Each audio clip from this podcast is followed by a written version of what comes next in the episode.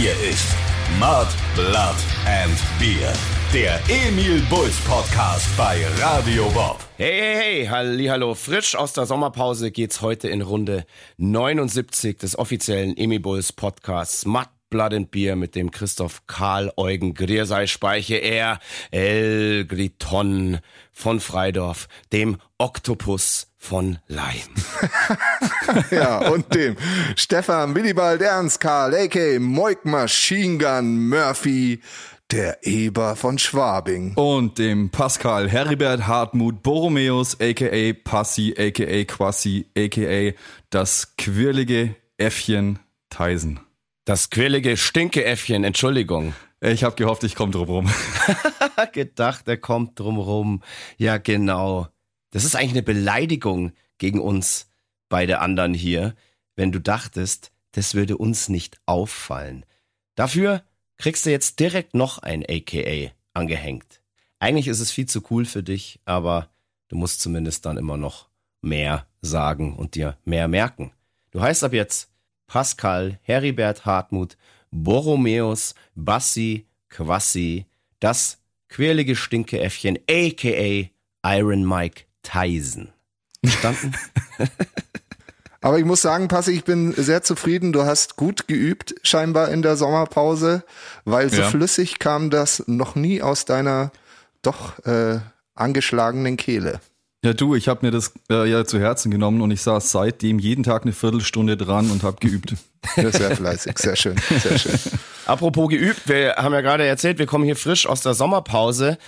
Wir garantieren heute einfach für nichts. Wir sind nämlich hier podcast-technisch komplett außer Übung. Ich bin gespannt, was heute hier passiert. So einen richtigen Plan haben wir eigentlich gar nicht, weil auch wenn jetzt Sommerpause war, bedeutet das nicht, dass wir auf der faulen Haut lagen, sondern wir haben wirklich geschuftet wie die Viecher. Wie die Viecher, ja. liebes Geziefer. Völlig unprofessionell fast vergessen hier unsere Hörerschaft mit einem herzlichen Welcome back, verehrtes Geziefer zu begrüßen. Wir freuen uns, dass wir wieder da sind. Und wie gerade schon gesagt, ja, wir lagen nicht auf der faulen Haut. Wir haben ja in der letzten Folge schon gesagt, es wird viel passieren in der Zeit, bis wir wieder zurückkommen. Wir werden eine fertiggestellte Platte am Start haben. Wir werden ganz, ganz viele News für euch am Start haben. Und genau so ist es ja dann auch passiert. Wir haben eine Tour announced. Wir haben schon einen ungefähren CD-Release-Termin announced. Wir haben ein Video geplant. Und wir haben wirklich in unzähligen Nachtschichten tatsächlich unser kommendes Album, das da heißen wird Love Will Fix It, fertiggestellt. Es ist, Jetzt ist wirklich raus. kaum knallst zu du, glauben. Knallst du einfach mal so raus, oder wie? Ja, kann so man doch einfach mal so machen. So ja. ohne Trommelwirbel, ohne nichts. Ich wollte Nee. gerade sagen, so in so einem Nebensatz einfach. Nee, da wird gar nicht lange um den heißen Brei herumgeredet. Ja, Love. Will Fix It wird das kommende Emil Bulls Album heißen. Es war ein langer, steiniger, schwieriger Weg, der, ja, muss ich auch ganz ehrlich sein, mir persönlich wirklich alle letzten Nerven geraubt hat. Wir haben es ja schon öfter gesagt, so ein Emil Bulls Album ist immer ein Kampf und wir sind keine Band, die irgendwie da einen Schnellschuss irgendwie rausgibt, sondern wir geben das erst raus, wenn wir alle zufrieden sind und wenn da unserer Meinung nach wirklich alles geil ist. Und sowas dauert halt und ja, da bleiben viele, viele Nerven auf der Strecke und ich habe keine mehr. Ich habe einfach keine mehr. Aber ich muss sagen, ich bin sehr, sehr happy mit dem, was wir da gemacht haben und wir können es kaum absolut. erwarten, dass wir das auf euch, liebes Geziefer, loslassen dürfen. Spannende Absolut. Geschichte ja immer so ein neues Album. Im Moment sind die Tracks gerade in Dänemark beim Mix. Wenn nichts mehr schief geht, peilen wir die erste Single auf den 21.09. an. Also merkt euch diesen Tag schon mal. Wir sind gerade kurz vorm Videodreh. Wir fahren mehr oder weniger direkt nach diesem Podcast los, um das erste Video zu dieser Single zu drehen, zu der ersten Single des Albums. Die wird heißen The Devil Made Me Do It. Und jetzt könnt ihr ja schon mal überlegen, oh, was hat uns der Teufel denn so tun lassen? Es wird wie immer astreine Emi Bulls Qualität. Und auch wenn es bei uns immer ein bisschen länger dauert, da, wo Emi Bulls draufsteht, ist dann auch einfach hundertprozentig perfekte Emi Bulls Qualität drin ein perfekter Hörgenuss, ein perfekter Audioschmaus, dass du wirklich nur mit den Ohren schlackerst. Wie gerade schon gesagt, das Album ist gerade in Dänemark beim Mix. Wir haben vor paar Tagen sozusagen die erste Single soundmäßig abgenickt. Die ist jetzt gefinisht sozusagen oder besser gesagt gedähnt.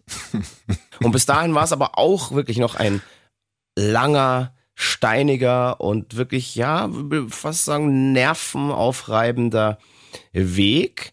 Wir haben uns diesmal eine wirkliche Mix- Koryphäe ausgesucht, die dieses Album mixen soll. Und zwar nennt sich der gute Mann Jakob Hansen. Der treibt sein Unwesen in Dänemark und der hat schon ganz viele weltbekannte Sachen gemischt, wie zum Beispiel Arch Enemy oder Volbeat und ganz, ganz viele andere noch. Und genau diesen Mann haben wir diesmal auch angeheuert, um unseren Songs so den letzten Feinschliff zu geben. Sprich, den Sound, der ja auch ja wirklich ein ganz, ganz wichtiger Faktor ist bei so einer Platte, weil wer will schon schlecht klingende Musik hören?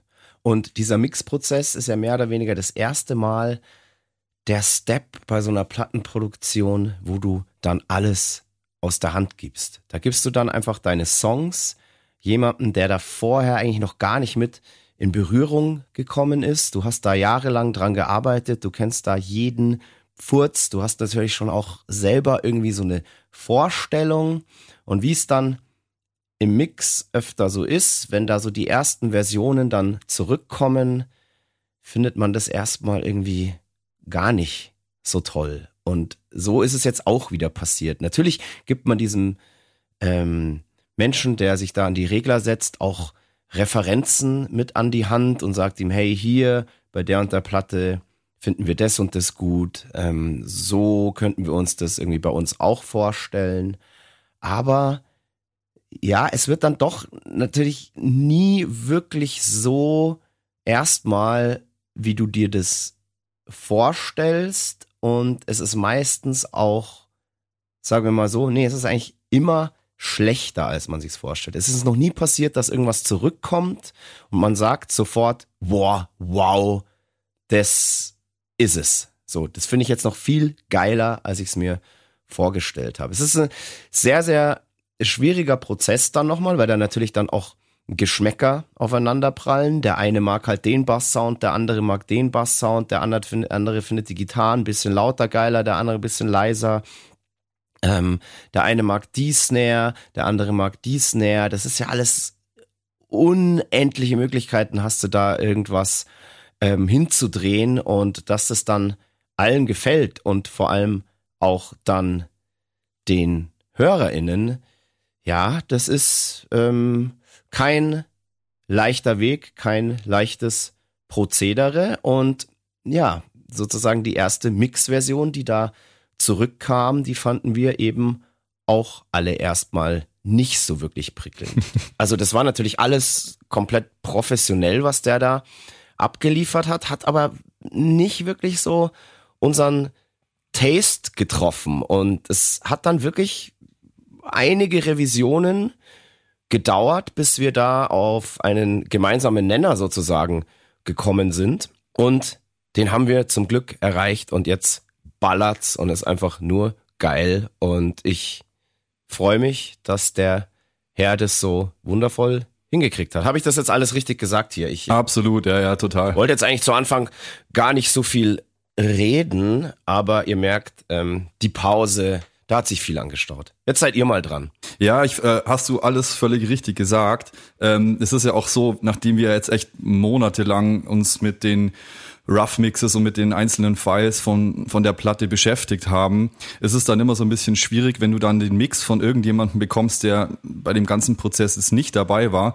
weil man selbst irgendwie in so einer, ja, in, in so einer Demoitis oft gefangen ist. Also man kann den Sound erstmal gar nicht mehr so äh, neutral beurteilen, sondern hat sich so einfach an die eigene Anlage, an die eigenen Mixes, an die eigenen Spuren da irgendwie gewöhnt, weil du ja auch die Wochen davor echt tagelang nur damit verbracht hast, so auf einzelne Instrumente zu hören. Und irgendwie muss man da, sich davon ja auch mal wieder lösen und halt so das Gehör für das Gesamtbild halt einfach wieder anschalten. Und äh, ich bin aber trotzdem froh, dass wir jetzt so gut mit, äh, mit Jakob zusammenarbeiten konnten, weil das Endergebnis hat sich jetzt definitiv gelohnt. Also die Arbeit und es ist, ja, es ja. klingt einfach geil. Ja, man muss dazu sagen, der junge Mann, oder der ist schon, glaube ich, einen Ticken älter als wir. das wissen wir ähm, nicht. doch, ich habe ihn ja gesehen. Ich ja, ja, gesehen. aber ich meine, du schaust auch aus wie 75 und bist erst 27. Ja, aber deswegen kann ich das ja gut einschätzen. Ja. es, es sagen ähm, schon wieder Komplimente. Auf jeden Fall muss man sagen, ähm, hat er immer die Geduld bewahrt. Ja. Ich, ich denke, er war ja. kurz vorm Ausrasten, aber uns gegenüber hat er das nicht äh, spüren Er war lassen. sehr professionell. Er war sehr professionell und ich, ja, wie, wie Passi es auch schon sagte, ich meine, ich war dann schon auch mal so und habe mir gedacht, wow, der Mix ist echt cool, aber dann hört man halt dann daheim auf seiner Anlage, auf seinen Kopfhörern und so und dann fährt man ins Studio und hört sich's an und dann fällt einem doch wieder was auf, ähm, was einem nicht gefällt. Und deswegen musste er doch das eine oder andere Mal öfter ran. Und ja, jetzt sind wir happy, dass wir dass wir ihn so weit gebracht haben. absolut. Ja, wie du schon gesagt hast, ähm, der hat das wirklich absolut ähm, professionell gemacht, ist nicht ungeduldig geworden und vielen Dank hier an dieser Stelle. Auch nochmal, Passi hat es ja auch gerade gesagt, man ist da ab und zu dann mal in so einer Demoitis drin. Wir kennen ja wirklich auf dieser Platte jeden Furz. Und ich habe ja bis vor kurzem auch noch eingesungen und ich weiß nicht, wie oft ich diese Songs da gehört habe, da wirklich jeden Ton, jede Nuance irgendwie zehntausend Mal da ähm, ja durch mein Gehirn hab fließen lassen und dann kommt da irgendwie jemand und macht irgendwie erstmal was bisschen anderes, als du selber erwartest und dann ist das immer ganz komisch, sich da erstmal irgendwie drauf einzulassen. Aber jetzt ist fertig. Ich bin gespannt, wie dann die anderen Songs klingen. Also der erste Song klingt schon mal wirklich wunderbar. Und ich bin auch wirklich froh, dass wir endlich diese endlosen Nachtsessions, die wir drei ja noch durchleben ja. mussten, gegen Ende dieser Aufnahmen. Ja, wir hatten wirklich zahlreiche Sessions, wo wir das alles noch editiert haben, exportiert haben. Wir machen das ja alles selber. Ähm, andere Bands haben dafür dann irgendwelche Produzenten, die dann wieder irgendwelche Gehilfen, Gehilfinnen haben.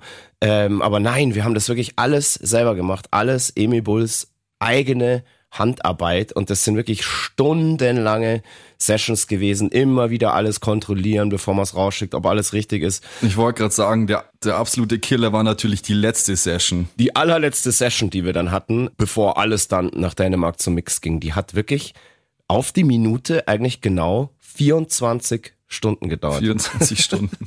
Fertig. Ja, das war so krass, weil wir einfach, wir mussten ja als erstes so alle Spuren einzeln exportieren und das war dann irgendwann nachts um drei. Äh, meintest du dann so, so, das war's jetzt, das war der letzte Song. So, jetzt können wir anfangen mit den Rough Mixes. Ja, genau. und da ging einfach so ein komplett neuer Arbeitsstep äh, von vorne ja. los. Eigentlich ein neuer und, Arbeitstag. Ja, eigentlich ein neuer ja, Arbeitstag. Und ein neuer ja. Arbeitstag, ja. Absolut. Das war völlig irre. Also das war einfach nur bizarr. Also wir haben uns dann schon gut gehen lassen. Wir haben irgendwann angefangen, einfach Wein zu trinken, ähm, haben uns äh, gutes Essen ins Studio kommen lassen und das war dann dadurch so einigermaßen zu ertragen, aber mental war das am Ende völlig unverantwortlich. Ich, ich weiß noch, ich saß dann wirklich hier zu Hause und musste das Ganze ja noch an Jakob schicken und ich hatte so Schiss, dass ich da jetzt irgendwie einen falschen Ordner irgendwo hinziehe. Passi, du meintest ja auch, ich habe dann, als wir ja, alles auf unsere Backup-Festplatte gezogen haben, das habe ich überhaupt nicht mehr gerafft, weil ich da irgendwie so drüber und durch war gleichzeitig, dass ich da auch irgendwie einen Ordner komplett falsch irgendwo hingezogen habe und da kann halt dann wirklich Ja, du warst so nervös mit deiner ja. Hand. du hast dann irgendwie so den einen Song, in dem halt äh, Unterordner und die ganzen, keine Ahnung, 91 Spuren halt drin liegen, irgendwie aus Versehen in einen anderen Ordner reingepackt. Und ich dachte mir nur so, oh Gott, bitte nicht auf die letzten Meter jetzt irgendwas hier verkacken, sodass irgendwie drei Songs sich da vermischen und der arme Kerl sich beim Mischen überhaupt nicht mehr auskennt, aber das haben wir dann gleich ja, wieder beheben können. Aber das, du hast einfach gemerkt, so nach, nach 24 Stunden da wirklich durchbuckeln. Also klar, wir haben es uns gut gehen lassen, aber so eine richtige Pause gab es ja einfach nicht, sondern du bist ja die ganze Zeit konzentriert genau. und hörst wirklich akribisch durch ja hier 91 Spuren äh, durch, ob da irgendwelche Knackser drin sind. Ja, du wirst irgendwann einfach verrückt und dass da die Konzentration irgendwann dann auch mal nachlässt, das ist ja völlig klar. Das ist vielleicht auch interessant für unsere ZuhörerInnen, ähm, das Geziefer. Ihr müsst euch das so vorstellen, so ein Song besteht ja aus zig verschiedenen Spuren. Also da gibt's dann eine Spur für den Bass, dann gibt's mehrere Spuren für die Gitarren, beziehungsweise hat jedes Instrument eigentlich auch verschiedene Spuren und mehrere Spuren. Da jetzt aber im Detail ähm, darauf einzugehen, warum das so ist, äh, würde hier den Rahmen sprengen. Da könnten wir mal einen Mixing und Recording Workshop machen. Aber wie gesagt, stellt euch das einfach so vor. Jedes einzelne Instrument hat mindestens eine Spur. Ähm, genauso verhält sich's dann natürlich beim Gesang. Da gibt's dann noch zweite Stimmen, da gibt's dann Harmonien, da gibt's dann Doppelungen und so weiter. Und im Schnitt hat dann so bei uns mit allem drum und dran so ein Song, so würde ich jetzt mal sagen, immer um die 100 Spuren. Und die müssen dann halt eben gecheckt werden auf Knackser, bevor man das irgendwie rausschickt, ob irgendwie, ja, hier und da was rauscht, ob was knackst und so weiter, dass es halt alles sauber ist, bevor eben dann der Mischer das alles bei sich dann anlegt und diese 100 Spuren zu einem, ja, Gesamtkunstwerk zusammenmischt. Das passiert jetzt eben gerade. Wie gesagt, das waren ganz, ganz lange, fiese Sessions. Meine letzten Vocals habe ich auch eingesungen, wirklich an den heißesten Tagen des Jahres. Es war wirklich völlig irre, weil du kannst ja dann im Proberaum, äh, im Studio auch keine Klimaanlage und so anmachen. Du kannst keinen Ventilator neben dich stellen, weil das hast du ja dann alles auf den Aufnahmen drauf. Also es ist wirklich eine Qual und ähm, ich sage das jetzt auch absichtlich, wie anstrengend das alles ist und was wir da fast die Nerven verloren haben und völlig durchgedreht sind, völlig kaputt sind jetzt alle, damit ihr, liebe ZuhörerInnen, verehrtes Geziefer, so viel Mitleid habt, dass ihr diese Platte dann auch wirklich kauft. Aber echt. Ja. Was ich ganz schön fand, ich meine, wir kennen uns ja jetzt alle auch wirklich schon lange Zeit, hängen viel miteinander rum, aber in diesen endlosen Nachtsessions erfährt man dann über den einen oder anderen dann doch noch so ein paar Sachen, die man vorher noch nicht wusste. Und über unser quirliges Stinkeäffchen habe ich zum Beispiel oh. erfahren, dass er in einem unkonzentrierten Moment hat er wahrscheinlich auch, also mental schon völlig durch war, hat er offenbart, dass er sehr gerne Rollenspiele spielt und eigentlich ein Waldelf Stimmt. ist. Ein kleiner Waldelf. Ja. Wie kommt das denn? Ich wusste, dass mir das zum Verhängnis wird. Ich, ich, ich kann dir gar nicht mehr sagen, wie es dazu kam, aber ich habe einfach nur gesagt, ja, ich, ich, ich bin ja eigentlich kein Zocker, aber wenn ich mal die, die Xbox anschmeiß, dann spiele ich halt irgendwie was wie, keine Ahnung, äh, Assassin's Creed und so Zeug oder Inquisition und dann ich weiß jetzt auch nicht mehr, wie es zu dem Thema kam, äh, dass ich ein Waldelf bin, aber ja. Bist du dann ein Waldelf? Ich bin dann warum ein Waldelf. Bist du denn, warum bist du denn dann gerne ein Waldelf? Da, also da gibt's doch 10.000 mal coolere Sachen, oder? Nee, das ist voll geil, weil die können einfach richtig coole Zauber abwerfen und äh, haben halt irgendwie immer die, die geilsten Waffen. Oh, ach so. Was sind da so deine Attribute? Pfeil und Bogen oder wie? ja, auch. Okay. Ja, schön. Also nicht, dass ihr jetzt denkt, äh, ich, ich bin hier so ein, so ein Online-Zocker, das überhaupt nicht. Ich äh, verbarrikadiere mich dann mal gern in mein Wohnzimmer und schmeiß den Fernseher und die okay. Kiste an und mach das Ding allein. Verkleidest du dich dann auch mhm. zu dem Anlass als Waldelf? Ja. Ich stelle mir das dann so vor mit so, so, so ja, klar, immer, Ohren immer. und so weiter und einer grünen eh Nase schon. oder so. Grüne Nase. Keine Ahnung. Ja. So stelle ich mir halt irgendwie so Waldelf von, von Rot auf Grün. Spitze Ohren habe ich eh schon groß und schlank bin ich auch. Also so viel muss ich da gar nicht. Äh, Glättet sich so die Haare. Davor. Ja, auch, ja. genau. Deswegen, deswegen färbt er sich immer auch Platin grau, weil es so elbisch, elfisch ist. Ja, stimmt. Das ist es wahrscheinlich. Ja, das ist der Grund. Das die, ach, die grauen Haare sind nur wegen Ja, jetzt habt ihr mich erwischt. Okay. Ja klar, macht alles Sinn. Da werden wir in Zukunft auch drauf zurückkommen. Aber ich muss mich da noch ein bisschen mehr einarbeiten, äh, damit ich da dir auch schön auf den Zahn fühlen kann. Ich stelle mir tatsächlich auch gerade vor, dass du das nackt spielst, mit spitzen Öhrchen und grüner Nase. Ja. Fühlen wir dem Eber von Schwabing, unserem Mike Machine Murphy, doch mal auf oh den Zahn. Mike Machine Murphy, ja. aka Tumbleweed, beziehungsweise Bumbleweed. Bist du in der Zwischenzeit eigentlich irgendwie auf diesen Plattformen, auf deiner Lieblingsplattform Bumble fündig geworden? Hat Mike Machine Gun Murphy, aka Bumbleweed, dort endlich seine Bumblebee gefunden? Also zu diesem Thema werde ich nie wieder was hier in diesem Podcast Und die Leute sagen. hören diesen Podcast genau deswegen. Ja. Ja. aber ich sage ja so, ein Eber schweigt und genießt. ist so, äh, seit heute, oder wie? Ja, es gibt neue Okay. Zeiten. Ja, vielleicht kann, kann sich der ein oder andere Hörer dann ja auch äh, ein Bild äh, sich äh, bilden. Äh, Ja, kann man ganz gut, weil in dem Moment, in dem du sagst, ein Eber schweigt und genießt. Das ist eigentlich alles schon gesagt. Aha. Ja, Interessant. Also Vielleicht. der Eber scheint, Wer weiß das? scheint, also so wie ich das jetzt rausdeute, scheint der Eber von Schwabing tatsächlich endlich.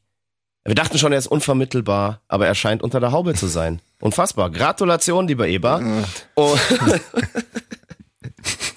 so, vielleicht ist es doch nicht so gut, wenn man äh, schweigt. ja, nee, nee, das ist schon okay. Leute, äh, macht euch euer eigenes Bild, aber ich glaube, ihr seid zu spät dran. Jetzt ist es. Es tut Jetzt mir ist es leid. passiert. Jetzt Ihr ist könnt es das ja einfach mal checken auf Bumble, ob er da noch unterwegs ist. Hast du da eine Eddy oder Ach so, so, stimmt. unter der man dich erreichen kann? Nein, ich möchte Okay. auch nicht erreicht werden, danke. ich sag schon, ich sag schon Bescheid, wenn wenn es wieder von vorne losgeht. Okay, okay. Ja, gut. Oh, äh, ja, ja, du hast alles gesagt. Alles gut. Ja, nee, wir wollen dich da auch gar nicht, ähm, wollen da jetzt gar nicht zu sehr in deinem Privatleben rumstochern. Wir haben gerade genug Doch, willst du. anderes zu tun. Nee, äh, ja, wir haben, wir haben, wir haben hier in dem Podcast gerade kein Sommerloch. Also wir haben genug zu erzählen. Wir Ja, brauchen das stimmt, das stimmt. deine Eskapaden gerade nicht, ähm, um hier irgendwas nicht. zu füllen. Das, ähm, das heben wir uns jetzt auf. Genau. Wir haben ja tatsächlich auch bei der ganzen Arbeit und trotz Sommerpause hier im Podcast noch ein paar Sommerfestivals gespielt. Wir haben Absolut. es sogar geschafft, einmal zu proben. Stimmt, das ist unfassbar. Sogar unser Eber hat sich dazu herabgelassen, in die Probe zu kommen. Ja, stimmt. Und der braucht es eigentlich normalerweise gar nicht. Nein, muss er auch nicht. Eine Legende muss nicht proben. Ich probe nur für die anderen. Stimmt, weil wenn du mitspielst, machst du die anderen automatisch auch besser.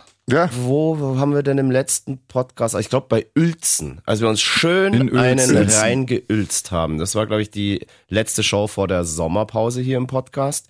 Dann ging's meines Wissens weiter in Direkt nach Innsbruck. Wie hieß das? Open Richtig. House Party. yes. Genau. Ein sehr, sehr interessantes Festival, wo wir den ganzen Tag auch uns selber gesagt haben, so, hey, es ist hier so, es ist voll nett hier, es ist voll cool hier, aber die ganze Situation ist so schräg, dass auch wir in unserer langen Karriere sowas eigentlich noch nicht erlebt haben. Ja, das Komische war, dass es sich einfach nicht nach einer Show angefühlt hat so den ganzen Tag. Also als würde man jetzt noch eine Show spielen. Und ich habe dann so überlegt, warum waren das eigentlich so? Äh, bis mir halt aufgefallen ist, es, wir waren ja nicht die einzige Band, die an dem Tag Genau. gespielt hat. Aber wir waren die einzige Band, die halt drinnen in dieser Halle gespielt hat und da war halt auch unser Backstage-Raum.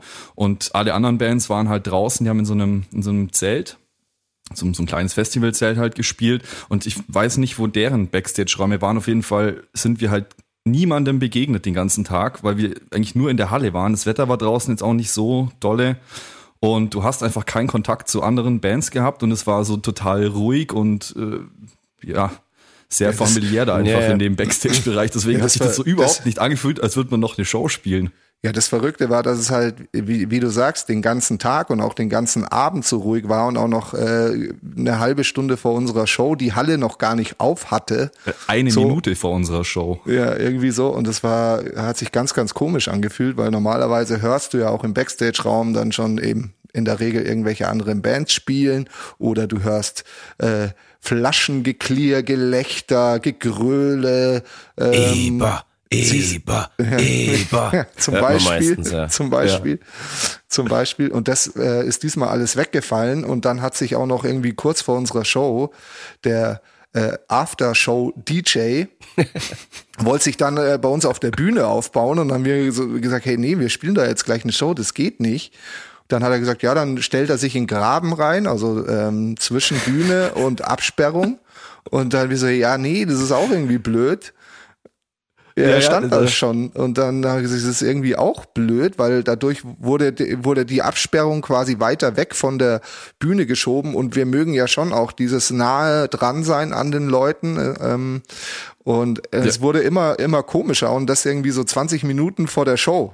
Ja, vor allem, ich äh, stell dir mal vor, da wäre dann irgendwie, der wer hätte da sein Setup stehen lassen, äh, mitten im Graben, zentral ja auch vor der Bühne und da wäre irgendwie ein Stage Diver gekommen. Der wäre ihm einfach mal direkt auf seinen Laptop und sein Mischpult und so weiter gekracht. Also äh, seltsame Idee. Ja, oder, oder du hättest Wasser drauf gespritzt oder so. Im Eifer des, im, im Eifer des Gefechts passiert es ja durchaus mal, dass du gerne mit Wasser rumspritzt. Glaubt ihr wirklich, dass in diesen Flaschen, die ich da ins Publikum spritze, Wasser drin ist? Wasser wäre viel zu wertvoll. Aber unsere Zuhörerinnen fragen sich, warum hat sich das eigentlich so ergeben, dass wir da auf einer Bühne gespielt haben, wo keine andere Band gespielt hat, wir drin gespielt haben, alle anderen Bands draußen in so einem ja kleinen Zirkuszelt. Es hatte einfach ähm, behördliche Gründe, Lautstärke technisch. Die durften einfach ab 22 Uhr draußen keinen Lärm mehr machen und haben sich dann gedacht, okay, die Emil Bulls, die spielen dann ab 22 Uhr einfach drinnen. Und die Halle wurde dann tatsächlich wirklich, glaube ich, echt fünf Minuten vor unserer Show aufgemacht glaub, eine oder eine Minute, Minute und dann sind die Leute auch reingekommen. Ja, das war das ja dann auch total cool, aber du konntest ja den ganzen Tag und das hat mich so irritiert, überhaupt nicht einschätzen, kommt da überhaupt jemand? Checkt es dann überhaupt jemand, dass dann drin noch eine Band spielt? Und es war die ganze Zeit so eine absurd komische Stimmung, dass man wirklich, wie Passi gerade auch schon gesagt hat, überhaupt nicht gecheckt hat, dass man jetzt dann da gleich noch eine, eine Show spielt.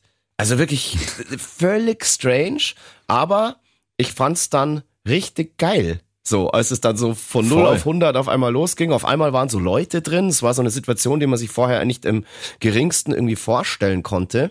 Und es war ein sehr, sehr gutes Publikum da in Innsbruck. Wir waren ja in Innsbruck wirklich schon lang nicht mehr und ich habe mich sehr gefreut, dass man uns dort nicht komplett vergessen hat. Vielen Dank. Das hat echt Absolut. Hat wirklich Hat Spaß gemacht. Spaß gemacht. Danach waren alle natürlich total erleichtert, dass das alles gut gegangen ist. Und da hat sich dann so eine, würde ich mal sagen, so eine, eine leichte Saufdynamik entwickelt. Nämlich, dass sich ganz anders als jeder, naja, davor sind ja alle schon immer so oft, wenn man weiß, okay, geil, das wird jetzt ein fettes, geiles Festival, bla bla bla, dann sind davor schon alle so irgendwie in Stimmung und da hat sich das aber erst danach so wirklich entwickelt, weil alle so, glaube ich, erleichtert waren. So, hey, wie geil waren das jetzt eigentlich? Das hat jetzt richtig Spaß gemacht. Wir haben auch eine sehr gute Show gespielt. Und dann war das so, okay, zack, zack, bumm. Und äh, Timo, unser Tourmanager, als auch Fab, äh, die haben sich ja wirklich in, in, ja, in Lichtgeschwindigkeit hingerichtet. Also wirklich. in Windeseile. In Windeseile, muss ich wirklich sagen. Respekt die wir saßen ja, dann auch noch äh, kurz zusammen in der Hotellobby. Da musste Fab dann direkt mal die Segel streichen, weil er, glaube ich, einfach auch nicht, wusste auch nicht mehr, wie er heißt dann so. ein, ja, sagen wir mal so, ein gelungener Ausflug nach Innsbruck. Absolut. Wir kommen gerne wieder, liebes Innsbruck.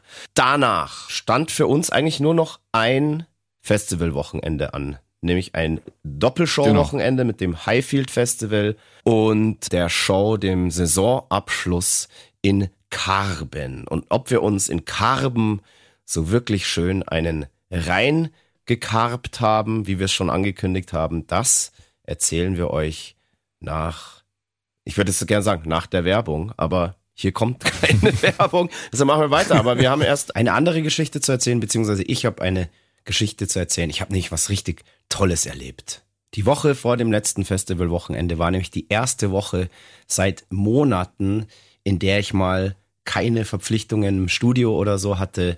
Ich konnte einfach mal weg und das wollte ich ausnutzen. Ich hatte mir kurz vorher, in der Woche vorher, ein, habe ich mir ein neues Fahrrad gekauft. Als Belohnung für diesen ganzen Stress mit dieser Platte. Weißt, an der Platte noch keinen einzigen Cent verdient, aber direkt die Kohle in ein neues Fahrrad investieren. Naja, manchmal ist man halt einfach unvernünftig, aber ich habe mir gedacht, solange es mich nicht auf die Fresse haut, investiere ich ja auch irgendwie in meine Gesundheit. so, das war so mein, war dann der ausschlaggebende Punkt, ja. warum ich gesagt habe, okay, ich gönn mir jetzt mal so ein richtig geiles Fahrrad. Ihr wisst ja alle, Speiche fährt sehr gerne Fahrrad, ähm, war die letzten Jahre eigentlich primär auf seinem Mountainbike unterwegs und ich habe mir jetzt aber kein neues Mountainbike gekauft, sondern ein Gravelbike. Das ist jetzt der mhm. neueste Shit. Das haben die coolen Kids von heute, haben ein Gravelbike. Man fährt nicht mehr primär Rennrad oder Mountainbike, sondern Gravelbike. Und das, Was ist denn da der Unterschied? Gravelbike ist mehr oder weniger ein Hybrid aus Mountainbike und Rennrad. Sagen wir mal so, musst du es dir vorstellen, ist es ein sehr stabil gebauter Rennradrahmen, der aber einfach dickere Reifen hat, mit denen du einfach auch mal über Stock und Stein Wurzelwege ähm, fahren kannst. Schotter. Und es hat natürlich den Vorteil, mhm. es ist wesentlich leichter als ein Mountainbike, ähm, ist auch definitiv schneller, aber halt nicht gefedert oder sowas. Also, äh, aber ja, es ist einfach, es ist geil. Ich habe das irgendwie getestet und ich fand es total gut, habe mich auf Anhieb verliebt und musste unbedingt so ein Ding haben. Also, wie gesagt, wenn ich jetzt sage, du fährst damit schneller, bedeutet das jetzt nicht, dass das irgendwie unanstrengender ist, weil du powerst halt auch mehr rein, also du ballerst halt einfach irgendwie mehr. Aber es ist ein wirklich, es ist ein, es ist ein geiles Fahrgefühl, es ist unfassbar und ich habe mir gedacht, okay, jetzt habe ich eine Woche Zeit, ich will das Ding natürlich gleich auskosten und ausprobieren. Und dann ist mir irgendwann die Idee gekommen, so, hey Leute, ich könnte doch einfach von München nach Leipzig fahren. Denn in Leipzig, dort vor den Toren Leipzig, findet nämlich das Highfield Festival statt. Und ich habe jetzt eine Woche Zeit. Warum denn nicht? Und dann habe ich so ungefähr mal ausgerechnet, wie lange ich da brauche. Ich wusste, das sind ähm, circa 500 Kilometer. Da habe ich mir gedacht, so ja, easy, äh, also in fünf Tagen müsste man das locker schaffen, wenn man sich jeden Tag 100 Kilometer vornimmt. Dann ist das auch nicht zu krass. Also das kann man ja alles schaffen. Und viel mehr habe ich mir eigentlich gar nicht gedacht, habe auch gar nicht viel mehr geplant und habe nur gesagt, okay, ich fahre jetzt am Montag einfach los. Dann bin ich ja locker spätestens am Freitag beziehungsweise Samstag dann zu unserer Show da. Moik sagt ja auch immer, man muss einfach machen. Wenn man so ein Urlaubsmuffel ist, einfach losfahren, einfach machen. Und so habe ich mir das auch gedacht. Ich habe dann meine sieben Sachen gepackt. Zu viele sieben Sachen. Acht Sachen. Ich fasse es nicht, dass du äh, auf mich hörst. ja, ja nee, ich habe wirklich äh, da deine Worte im Ohr und habe mir gedacht, ja, man muss einfach machen. Wenn's, wenn man auf Reisen gehen will, muss man einfach machen. Und ich habe mir dann, hab, wie gesagt, meine Sachen gepackt, habe mir das Radl unter die Arschbacken geklemmt und bin losgefahren. Mein erstes Etappenziel war Regensburg, weil ich mir einfach dachte, das klingt geil. Ähm, Regensburg ungefähr von München entfernt 140 Kilometer war dann diese erste Etappe. Ich habe die tatsächlich bravourös geschafft. So, ja, ich war ja noch nicht so. Natürlich. Ja, ich war jetzt in dem Sommer noch nicht tatsächlich noch nicht so wirklich trainiert wie sonst immer, weil ich ja nicht viel fahren konnte, weil wir die ganze Zeit halt im Studio saßen ja, und arbeiten ja. mussten. Deshalb war ich mir vor der Reise auch nicht so wirklich sicher, ähm, geht das konditionell, ähm, schafft es bei diesen Temperaturen auch mein Kreislauf, weil es war ja immer noch unfassbar heiß. Es hat ja jeden Tag über 30 ja, Grad stimmt, gehabt. Ich habe durch diesen Trip aber gelernt, also ich kann, glaube ich, behaupten, meine Kondition und vor allem mein Kreislauf top. Top. Du hast dich ja auch immer fleißig abgekühlt mit einem Kaltgetränk. Ja, natürlich, klar. Absolut. Also erste Etappe München-Regensburg. Ich habe das dann immer so gemacht. Ich habe mir vorher keine Hotels gebucht, sondern einfach dann bei Ankunft habe ich geschaut, wo gibt's ein schönes Hotel, das auch meinen Ansprüchen gerecht wird. Und ich habe mir meistens dann schmaler Geldbeutel Hotels gesucht, die auch Anspruch schmaler nee, Geldbeutel. Nee, äh, schön im Zentrum gelegen, in, in der Nähe von guten Bars oder Restaurants und Biergärten. Da habe ich dann tatsächlich direkt in Regensburg ein Hotel gefunden, ein sehr, sehr schönes Hotel, in dessen Innenhof direkt ein wirklich schöner Biergarten war. Ja, das ist ja, besser geht's für dich nicht. Besser ging's nicht. Und da ist mir gleich beim Einchecken was wirklich relativ Unangenehmes passiert. so, also, also völlig bescheuert, ja. Normalerweise haben Hotels eigentlich in der Regel immer irgendwelche Fahrradkeller oder eine Tiefgarage ähm, mit Abstellmöglichkeit fürs Fahrrad.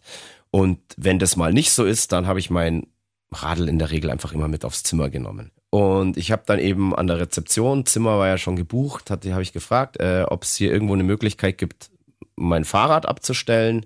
Aber die Dame meinte dann, nee, hier gibt's in dem Hotel leider keinen Raum, wo man das hinstellen kann, aber ich kann es vor dem Hotel halt mehr oder weniger da direkt in die Fußgängerzone stellen.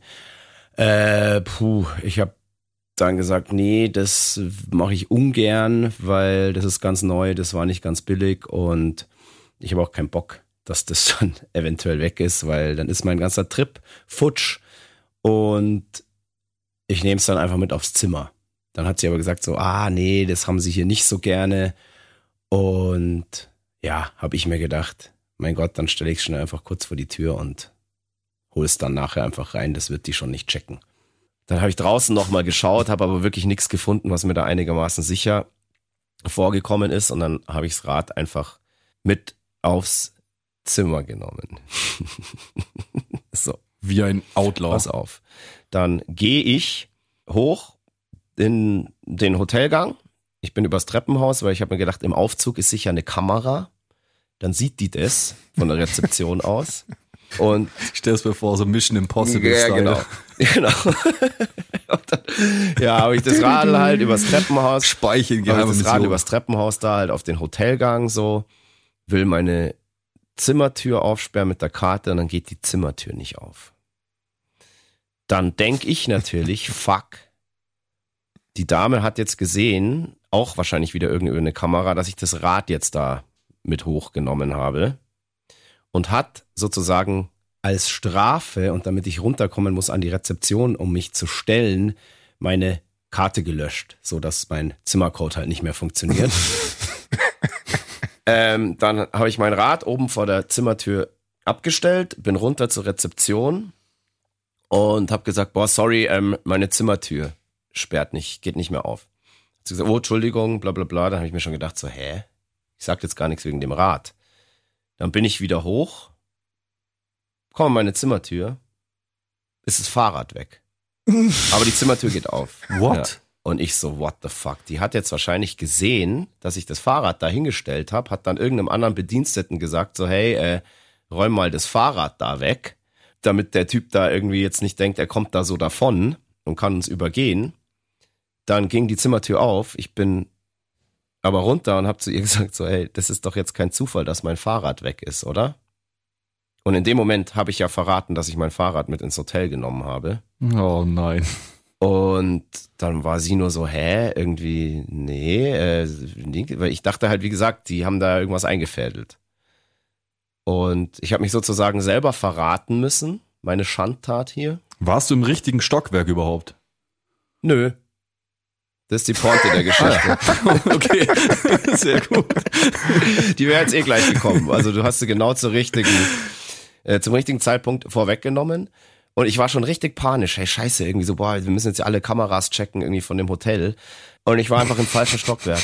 Deswegen hat auch meine Zimmertür nicht gesperrt. Das ist grandios. Blablabla. Beim zweiten Mal bin ich ins richtige Stockwerk gegangen, deshalb war das Radl weg. Ähm, und als ich dann beides richtig gemacht habe, sozusagen, ähm, war das Rad natürlich auch noch vor der Tür gestanden. Es wäre auch völlig absurd gewesen, aber ja, das, das wäre so. Aber ich, mir, bei mir war halt natürlich völlig klar, die hat über die Kamera gesehen, ich habe jetzt verbotenerweise mein Fahrrad mit ins Hotel genommen und die hat sich gedacht, na, na, na, Freund, da ist so nicht. Und hat da halt jetzt Zimmertür gesperrt und dann haben sie das Rad irgendwo versteckt oder in irgendeine Kammer, was weiß ich. Ähm, aber ich dachte halt echt, das hat halt jemand gezockt. So. Und das hat Krass. vielleicht auch damit zu tun gehabt, dass mir die ganzen, den ganzen Tag wirklich die Sonne einfach so hart auf die Rübe geballert hat, dass ich mich da im Stockwerk vertan habe. Ja. Sehr, sehr unangenehm, ja, weil, wie gesagt, die hätten das mit dem Radl niemals gecheckt, dass ich das jetzt mitgenommen ja. aber ich musste mich dann selber verraten, weil ich ja dachte, es ist weg. Aber komischerweise hat die dann auch überhaupt nichts mehr gesagt. Komischerweise war es dann auch wohl in Ordnung.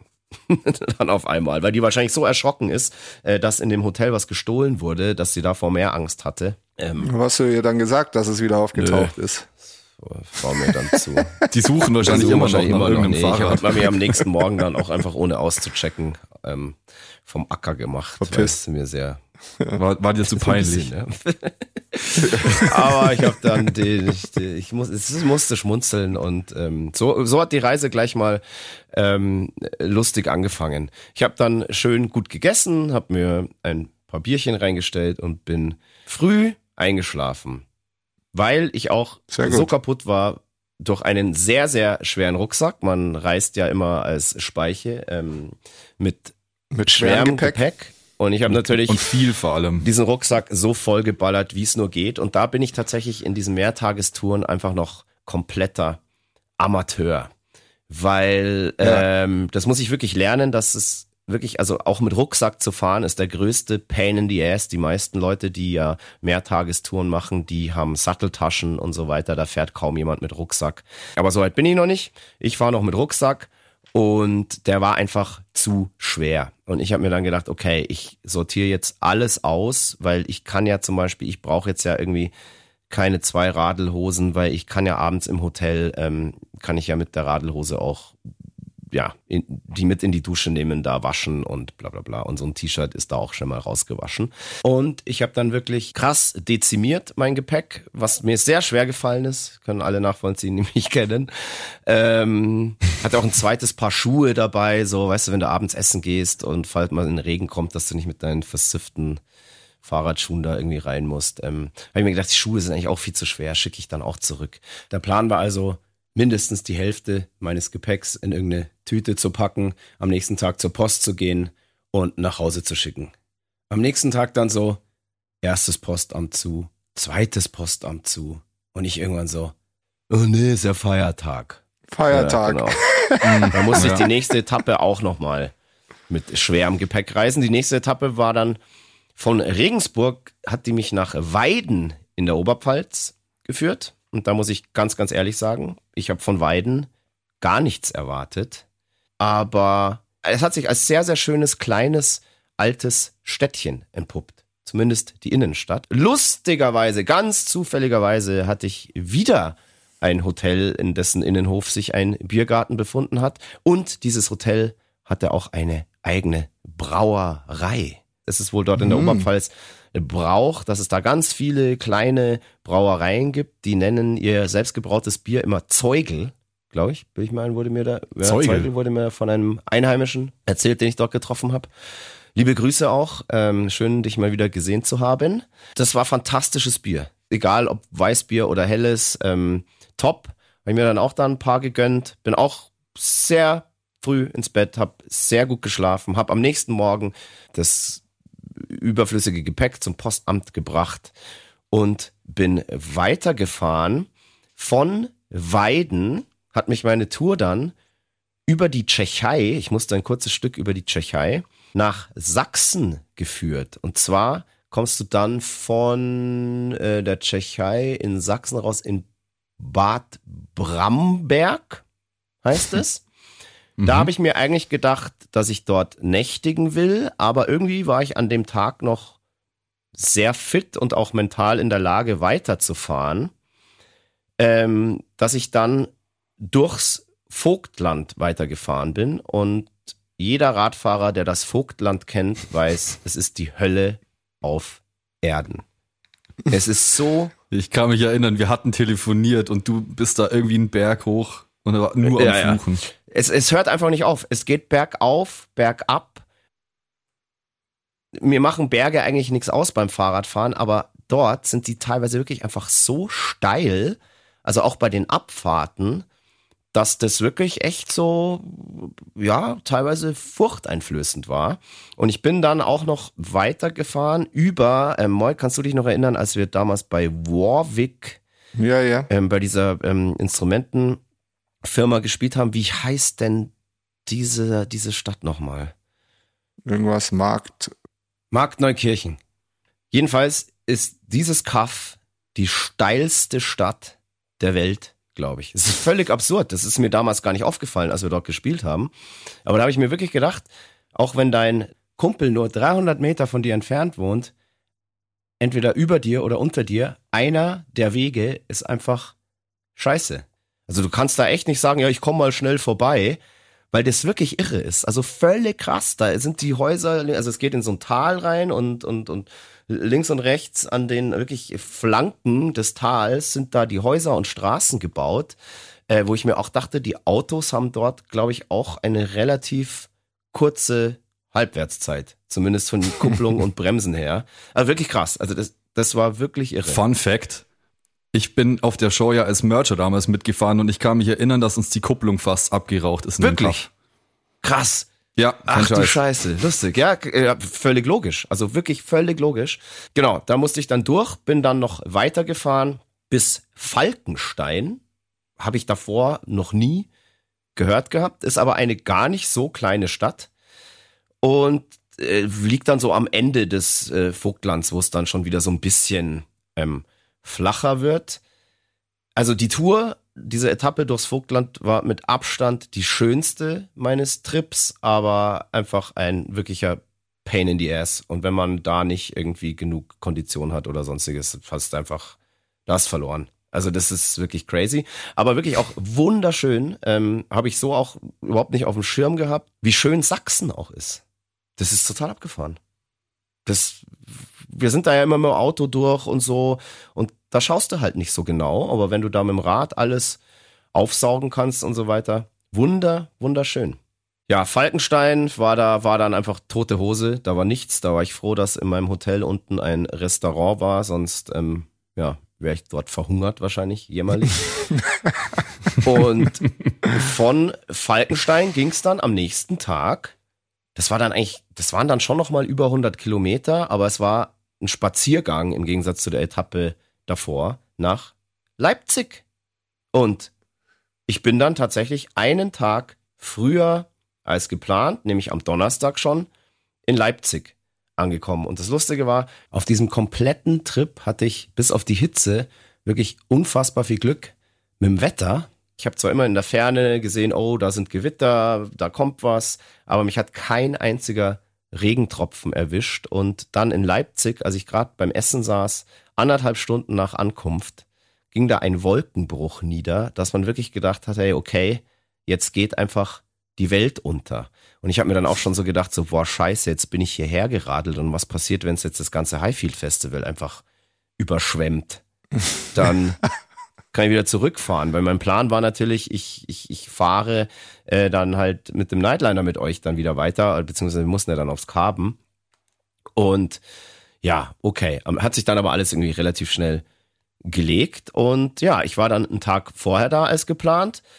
Hab mir gedacht, okay, geil, morgen, also am Freitag, geht ja das Highfield Festival los. Da kann ich ja dann theoretisch schon mal hinradeln und die Lage checken und mir ein paar Bands anschauen. Und so habe ich es dann auch gemacht. Ich bin dann am Freitag tagsüber durch Leipzig geschlendert. Ist ja auch eine wirklich wunderschöne Stadt. Und ich war sehr früh wach, nicht weil ich das wollte, sondern weil in Herrgottsfrüh im Hotel auf einmal der Feueralarm losging. Und ich habe mir noch so gedacht, geil, ich stelle mir keinen Wecker, ich muss ja morgen gar nicht früh raus, ich habe keine 100 Kilometer oder noch mehr auf dem Radl vor mir. Ich penne einfach mal, bis ich aufwach. Und dann werde ich geweckt von einem Geräusch. Der Rauchmelder ist halt losgegangen. Und ich habe erstmal überhaupt nicht gecheckt, was jetzt los ist. Ist das jetzt gerade ein Traum? Was macht man jetzt? Äh, muss man jetzt wirklich aus dem Hotel raus, weil es kann ja wirklich sein, dass irgendwie was ist. Ich habe dann ganz schnell irgendwie mein Handy gepackt, habe mir äh, ein T-Shirt angezogen, ähm, eine Hose und bin dann runter und dann haben die da tatsächlich schon angefangen, auch wirklich das komplette Hotel zu räumen, weil das jetzt keine Übung war oder so, sondern der echte Feueralarm. Es hat sich dann zum Glück rausgestellt, das Hotel hat nicht gebrannt, sondern es hat irgendjemand irgendwo in einer Kochzeile irgendwie was anbrennen lassen und dann ist halt der Rauchmelder losgegangen. Danke demjenigen, dass ich da, ich weiß es nicht, ich glaube, es war 8 Uhr in der Früh oder so. Ähm, ich wollte einfach nur mal pennen. Aber so hatte ich mehr Zeit, mir dann eben diese wunderschöne Stadt anzuschauen. Herrlich war's, gut gefuttert habe ich und dann bin ich so am frühen Abend Richtung Festival geradelt. Das waren dann nochmal so eine Stunde von Leipzig mit dem Fahrrad ungefähr entfernt.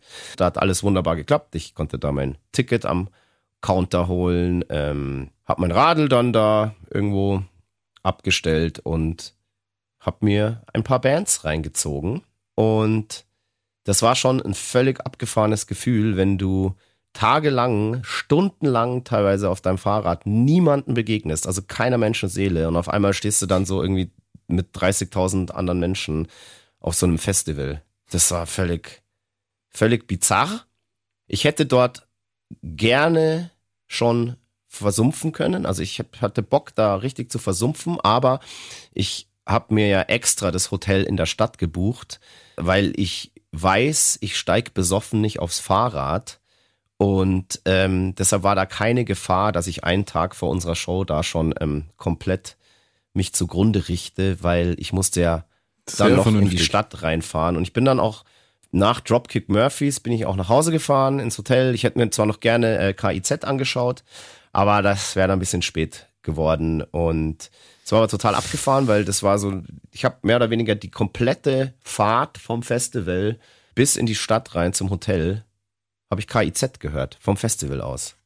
Weil es so fett und laut war und äh, man das einfach die ganze Zeit äh, gehört hat. Also da hast echt mehr oder weniger jedes Wort verstanden. Das war sehr, sehr witzig. Ja, und dann, nächster Tag, da war es dann endlich soweit. Ich bin dann vormittags wieder aufs Radl gestiegen und vom Hotel aus nochmal zum Highfield Festival gefahren. Hab dann da meinen Backstage-Pass bekommen, bin mit meinem Fahrrad in den Backstage-Bereich und bin endlich an unserem Tourbus gewesen und ihr wart alle da. Ich war gesund und munter, ihr wart gesund und munter. Und das, ja, das Projekt The Road to Highfield Festival war dann somit abgeschlossen. Und ich habe mich gefreut, endlich zu Hause zu sein, nach diesen ja dann doch fast 600 Kilometern, wenn man die Fahrten zum Festival hin und zurück noch mit einberechnet. Es war wieder ein schöner, heißer Tag. Ich konnte in unseren klimatisierten Bus, habe mein Radl da rein, mir gedacht, cool, jetzt checke ich in meine Koje ein und als ich schon in dem Bus oben in den zweiten Stock, in den ersten Stock des Busses bin, habe ich mir gedacht, was stinkt denn hier so fucking erbärmlich? Das gibt's doch nicht. Und dann mache ich die Tür zur, zur Lounge auf, wo ich da meistens nächtige. Und ja, dann sehe ich, was da so stinkt. Dann steht da ein roter Putzeimer auf dem Tisch und ich denke mir noch so ganz kurz, ah, da hat der Fahrer den wohl vergessen. Aber das habe ich mir nur eine Millisekunde gedacht. Nein. Ich habe mir dann gedacht, Passi, du dummes Arschloch. Du hast jetzt wirklich aus dem Proberaum meinen Pisseimer eingepackt. Also den hier ja jeder kennt, den Heiligen Gral, ähm, in den ich mich ab und zu erleichtern musste während den ähm, Gesangsaufnahmen wegen zu viel, zu viel Hydrierung. Steht der da? Und der hat erbärmlich gestunken. Aber nicht, dass jetzt alle denkt, so, äh, boah, bäh, hast du nie ausgewaschen? Ist da immer noch Pisse drin gewesen? Nein, ich habe irgendwann, ähm, als ich nach unserer 24-Stunden-Nacht-Session nochmal im Proberaum war, habe ich so die ganzen ähm, halb ausgetrunkenen Flaschen und Gläser, äh, die Reste, die hat die Norgal einfach da reingeschüttet und habe den dann vergessen zu entleeren. Und diese Norgal, diese zusammengeschütteten, also jeder weiß das, wenn er nach einer Party mal aufräumt und wenn man das dann zu lange stehen lässt, dann fängt es wirklich erbärmlich an zu stinken. Und das Lustige ist, jetzt erklärt mir mal, warum ich sofort wusste, dass es der Passi war. Weil ich wusste ja, sofort, ich also in wessen Koje ich jetzt diesen Eimer stellen muss. ja, ganz klar, also weil ich muss du sagen, weißt, dass ich nicht so, so respektlos bin. Ja, ja, vielleicht auch nicht so kreativ. So, das, das ich fand es ja wirklich lustig. Ich, muss, ich musste ja tatsächlich lachen. Ja, ich dachte, also ich hatte gehofft, dass du dich eigentlich freust, weil ich dachte mir so, ja, jetzt ist der Kerl die ganze Woche unterwegs und so weit weg von zu der Hause. Hat ja Durst. Jetzt bringe ich ihm einfach mal so, so nein, ich, ich dachte mir so, ich bringe ihm jetzt einfach so ein so ein bisschen Heimat mit, weil er hat jetzt so viele Wochen und Monate einfach in dem Studio verbracht und wenn er sich nicht irgendwo wohl fühlt, also beziehungsweise wenn er sich da nicht wohlfühlt, wo sonst? Und dachte ich mir, ja, was kann ich mitbringen? Ich meine, ja klar, das ganze Equipment haben wir ja eh dabei, also bringe ich dir irgendwas Persönliches mit. Und dachte ich mir so, ja, warum nicht den Eimer? Ja, wenn so, du es jetzt so darstellst, muss ich sagen, danke. Das ist wirklich süß. Aber so habe ich natürlich nicht gedacht. Und deswegen habe ich den Eimer natürlich schnurstracks in deine Koje verfrachtet und erstmal auch nicht weiter drüber nachgedacht, weil wir mussten ja auch noch eine Show spielen. My Show auf dem Highfield Festival geil, oder? War super. Wir hatten zwar ähm, beim Umbau ein bisschen Probleme, hatten dadurch leider einen kleinen Delay, mussten dann auch im Laufe der Show einen Song rausschmeißen. Aber ansonsten fand ich die Show wirklich solide. Die kann man sich tatsächlich auch im Livestream immer noch anschauen. Ähm, könnt ihr mal schauen, YouTube, ob ihr die genau. findet, dann könnt ihr euch davon überzeugen, euer eigenes Bild machen. Aber ich glaube, es war eine solide Show ähm, und ich hoffe, der Livestream, Livestream klingt nicht ganz zu beschissen. Es gibt im Livestream eine sehr, sehr lustige Szene. hat ein Kumpel ein, ein GIF geschickt. Ähm, und zwar von dem Moment, in dem Moik mir sagt, dass wir jetzt einen Song rausschmeißen müssen. Das mag ich ja gar nicht gern. Und da gibt's dann echt so ein Ding, weil es, es merkt ja so keiner, was du zu mir gesagt hast, ja. ja. Und ich schaue dich wirklich an, als hättest du irgendwie so Arschloch zu mir gesagt. Oder als hättest mich schwerst beleidigt. So schaue ich dich an. ja, so. und ich wollte nur das Beste für uns als ja, ja, äh, Band. Ja. Es war nicht das Beste, weil solche Nachrichten auf so einem geilen Festival, das wir wirklich sehr, sehr gerne spielen, das Highfield Festival, solche Nachrichten, dass man jetzt einen Song rausschmeißen muss, die sind nicht geil. Das, da, ja, die, die sind ist, natürlich nicht geil, ja. aber man muss halt reagieren. Das ist ja. so mein, meine Denke. Ja, ja. Ich aber gut, ja darüber haben wir auch dann intern, intern dann äh, natürlich auch drüber geredet. Ich werde es nie wieder tun. Ja. Ja. Vor allem nicht nach dem dritten Song gleich. Sag's mir, wenn es dann soweit ist. Das war ähm, der fünfte. Aber, aber, ich war ja äh, eigentlich nur von der Nachricht an sich so überrascht und war auch überrascht, mal dein Gesicht zu sehen während der Show. Vielleicht bin ich deshalb so erschrocken. Egal, hm. gut. Highfield sehr, sehr schön gewesen. Ich erinnere mich noch, es wurde feucht, feucht, fröhlich, fröhlich, fröhlich. Nach der Show mhm. dann auch ziemlich schnell.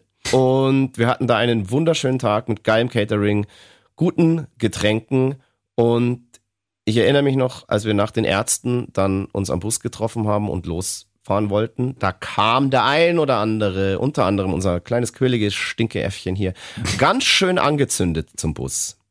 Ja. Und sah aus wie ein, wie ein, wie ein, wie eine, wie ein Waldelf eigentlich. Glitz, bisschen Glitzer, bisschen Glitzer im Gesicht. What happened? Ja, zu, meiner zu meiner Verteidigung, wir wurden ähm, hier von bei, bei Fritz Kohler an den DJ-Stand eingeladen und die hatten also im ersten Stock da so ein, so ein DJ-Pult und eine fette Anlage und unten war halt eine große Bar. Und äh, eine Bekannte von mir ist dann einfach hergekommen und hat mir 40 Freimarken in die Hand gedrückt und ja, wir haben uns das so ein bisschen zur Challenge gemacht. Und dann hast wir du haben die alle gepackt. Vor Freude, vor Freude hat der Waldelf gleich angefangen zu glitzern, gell? Ja. Das war Wahnsinn. Da gab es ja zwei so, zwei so Glitzermädels, die dafür verantwortlich waren. Ja, genau. Und die mir, ist am Tag, mir ist am Tag vorher schon aufgefallen, dass wirklich jeder Zweite auf diesem Festival Glitzer überall an sich trägt.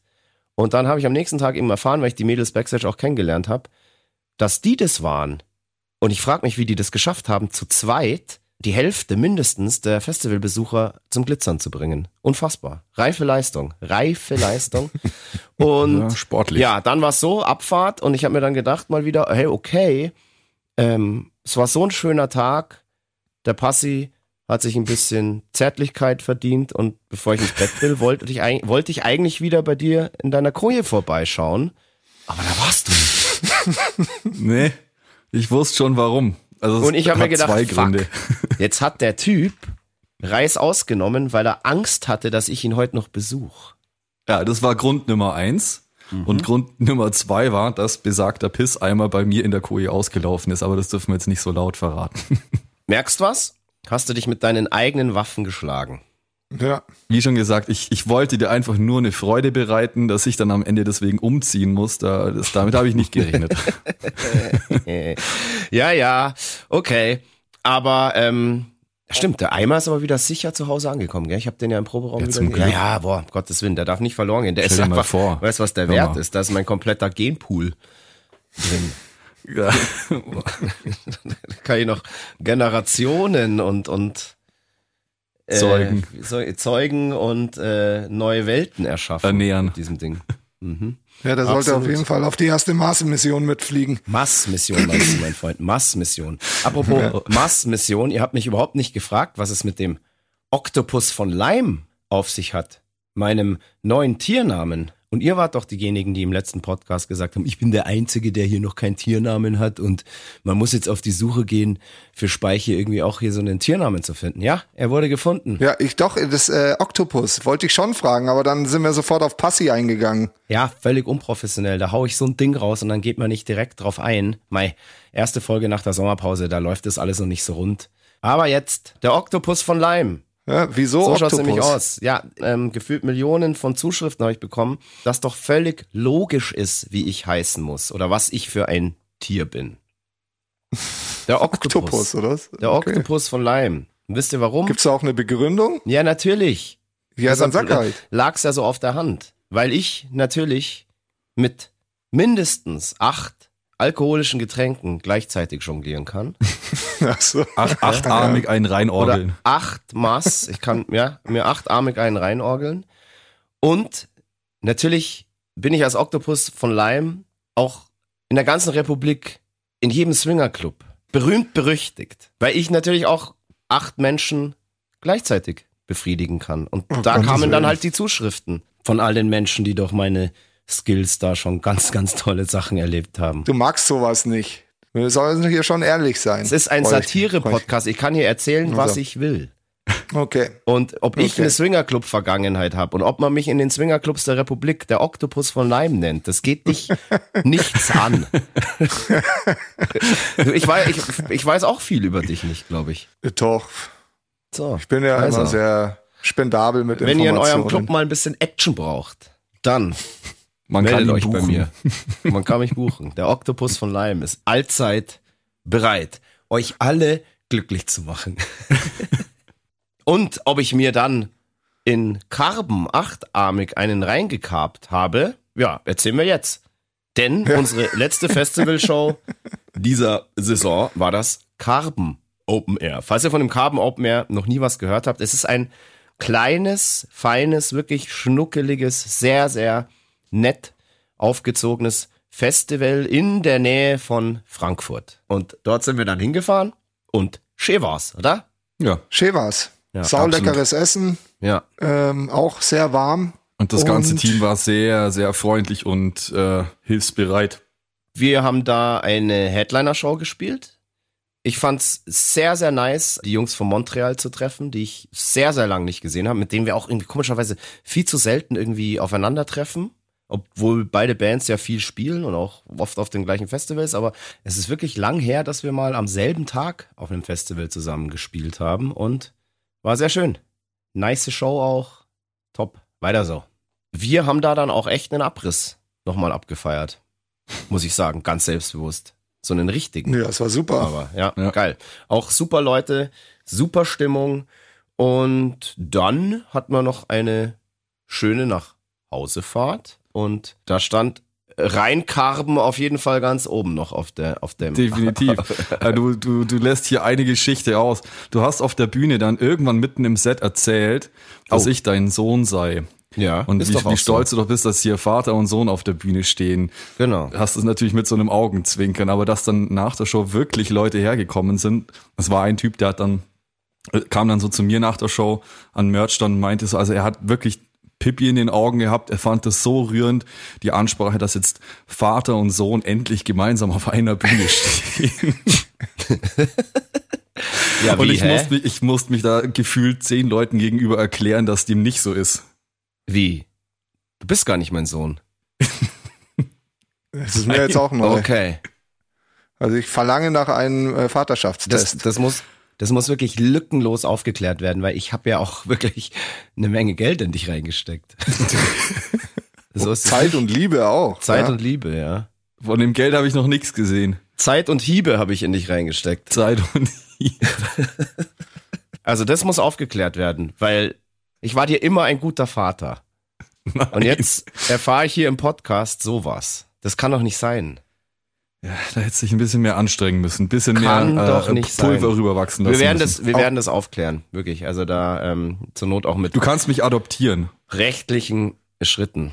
Und jetzt bin ich so geschockt, muss es erstmal verdauen, ähm, muss in die Recherche gehen, dass wir jetzt diesen Podcast direkt abbrechen. Jetzt habe ich nämlich einfach wirklich keinen Bock mehr. Liebe Leute, vielen, vielen Dank fürs Zuhören. Richtig. Und vielen Dank für die geile Festivalsaison. Absolut. war- ihr seid wirklich die geilsten. Dieser Podcast hier hat die besten ZuhörerInnen. Ihr seid das tollste Geziefer, das man sich nur vorstellen kann. Wir werden euch am, ja, haben wir vorhin schon gesagt, am 21.09. peilen wir gerade an, wird es endlich soweit sein. Unsere erste Single vom kommenden Album erscheint. Die Single nennt sich The Devil Made Me Do It und das Album wird heißen Love Will Fix It. Und haltet äh, auch mal so ein bisschen die Augen offen. Wir, wir sind nämlich auf Tour. Dieses Genau. Jahr spielen wir noch vier Shows, nämlich in Essen und in Aschaffenburg. Und es gibt auch noch Tickets für den 15.12. der Zusatzshow von unserem legendären Xmas Bash, die Party des Jahres. Und Genau. da würde ich sagen, dürft ihr nicht fehlen. Kommt vorbei und feiert mit uns einen gebührenden Jahresabschluss, bevor es dann im Januar auf große Europatour geht. Da gibt's dann auch natürlich noch Tickets und wir freuen uns über jeden Einzelnen. Die kann man jetzt übrigens auch schon kaufen, gell? Also Kann man schon unsere kaufen, Tour ja. besteht ja nicht nur aus diesen vier kommenden Shows, sondern auch für Nee. die Shows Anfang nächsten Jahres kann man jetzt schon Karten kaufen. Tut das, denn je früher wir wissen, dass genug Leute kommen, desto mehr Geld können wir in eine brutale Show stecken. So sieht's aus. Und Das ist ja für alle eine Win-Win-Situation. Am So meisten eigentlich für euch. Ja, am meisten So für unsere ZuhörerInnen. Und wir können es kaum erwarten, ähm, nach so langer Zeit mal wieder einen eigenen Song zu releasen. Wir fahren jetzt zum Videodreh, machen ein paar Bandfotos für euch und mein Sohn, putz dich raus. Gell? Putz dich raus, mach dich Putz schön. dich raus, ja. Ich Also war ich schon Geh beim nochmal Friseur. geh noch mal duschen vorher. Das machst du. Ah, das bringt ja nichts, wissen wir ja. Jetzt hätte ich es fast vergessen. Heute Abend gibt's noch die Emil Bulls Rockshow und zwar nur bei Radio Bob. Schaltet ein, von 18 bis 20 Uhr sind wir da am Start. Und vielleicht schaffen wir es ja tatsächlich in der nächsten Episode endlich mal wieder auf dem Emil Bulls Zeitstrahl ein paar Jahre zurückzureisen. Ich glaube, es steht noch einiges aus dem Jahr 2016 aus. Ähm, aber es passiert gerade im Moment so viel, dass wir auch die Vergangenheit mal ruhen lassen müssen. Das ist ganz normal. Alright. Ihr seid geil. Wir lieben euch. Tschüss sagen der Christoph, Karl, Eugen, Griersei, Speiche, er, El, Griton von Freidorf, der Oktopus von Leim. Und der Stefan Willibald Ernst Karl, a.k.a. Moik Machine Gun Murphy, der Eber von Schwabing. Und der Pascal Heribert Hartmut Borromeus, a.k.a. Passi, a.k.a. Quassi, a.k.a. das quirlige Stinkeäffchen, a.k.a. Iron Mike Tyson. Geil. Sehr Geil. schön. Und gemeinsam sagen wir Feier! Fire! Fuck. Fuck! Servus. Obacht geben, sauber bleiben. Bis dann. Tschüssi. Tschüss. Das war Mud, Blood and Beer, der Emil Bulls Podcast bei Radio Bob. Mehr davon jederzeit auf radiobob.de und in der MyBob App für euer Smartphone. Radio Bob, Deutschlands Rockradio.